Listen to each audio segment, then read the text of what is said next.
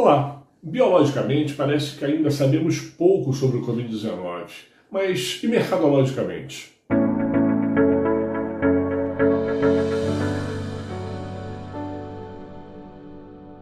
Parece que os efeitos da Covid no mundo dos negócios seguem criando vítimas. Vítimas de vários calibres, eu diria. Vítimas jovens, vítimas vividas, vítimas prematuras até. Sim, Veja só, há muitos negócios antigos que não resistiram pela condição pré-existente, quer seja de dívidas, de caixa reduzida, de marca desgastada, de lentidão ou resistência à tecnologia, e também resistência nas mudanças rápidas que foram uma constante. Outras empresas jovens, apesar da predisposição em inovar, seu fluxo de caixa, como de 99% das empresas que iniciam, são altamente negativos sem qualquer gordura que permita esperar mais um mês, semana ou mesmo um único dia para a entrada do suado dinheiro de vendas. Diante de atrasos causados por fechamento e por fluxos de vendas reduzidos, acabam por sucumbir. Empresas prematuras também estão morrendo de Covid. Empresas que antes mesmo de virem à vida já são natimortas, ou seja, nascem mortas, quer seja em seu planejamento ou em sua execução. São quases mas acabam por serem nada.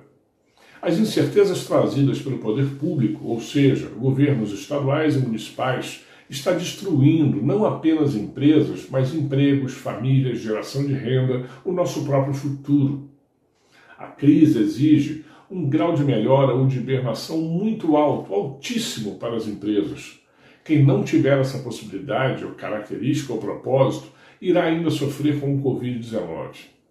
Acredito que crises podem melhorar todos os competidores, melhorar pessoas, empresas, marcas, mas me assusta ainda muito como tantas empresas seguem negligentes com suas imagens, atendimentos, informações na internet, com a sua reputação.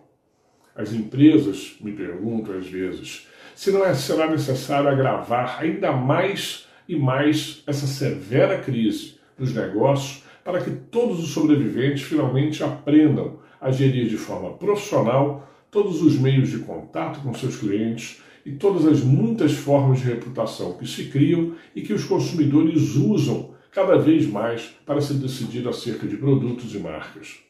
Ainda é grande a lacuna entre o consumidor e o vendedor, no trato, nos meios e formas de acesso, na atenção, na resolução de problema, na gestão de estoque capazes de extinguir a famosa frase tem, mas acabou. E que cuide das compras recorrentes, aquelas que todo mês você tem que fazer, como remédios, ração, mercado, e a loja nunca te sugere ou oferta nada. Ainda há um abismo entre as possibilidades de crescimento e o que realmente se faz nas empresas.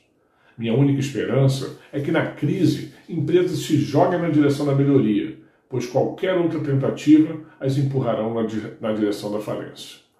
E é isso é péssimo, porque toda vez que uma empresa quebra, não é apenas uma loja que se fecha, mas são sonhos que se desmoronam, são riquezas que somem, são famílias que sofrem, para dizer o mínimo. Uma boa semana, próspera, produtiva e sempre melhor. Até lá!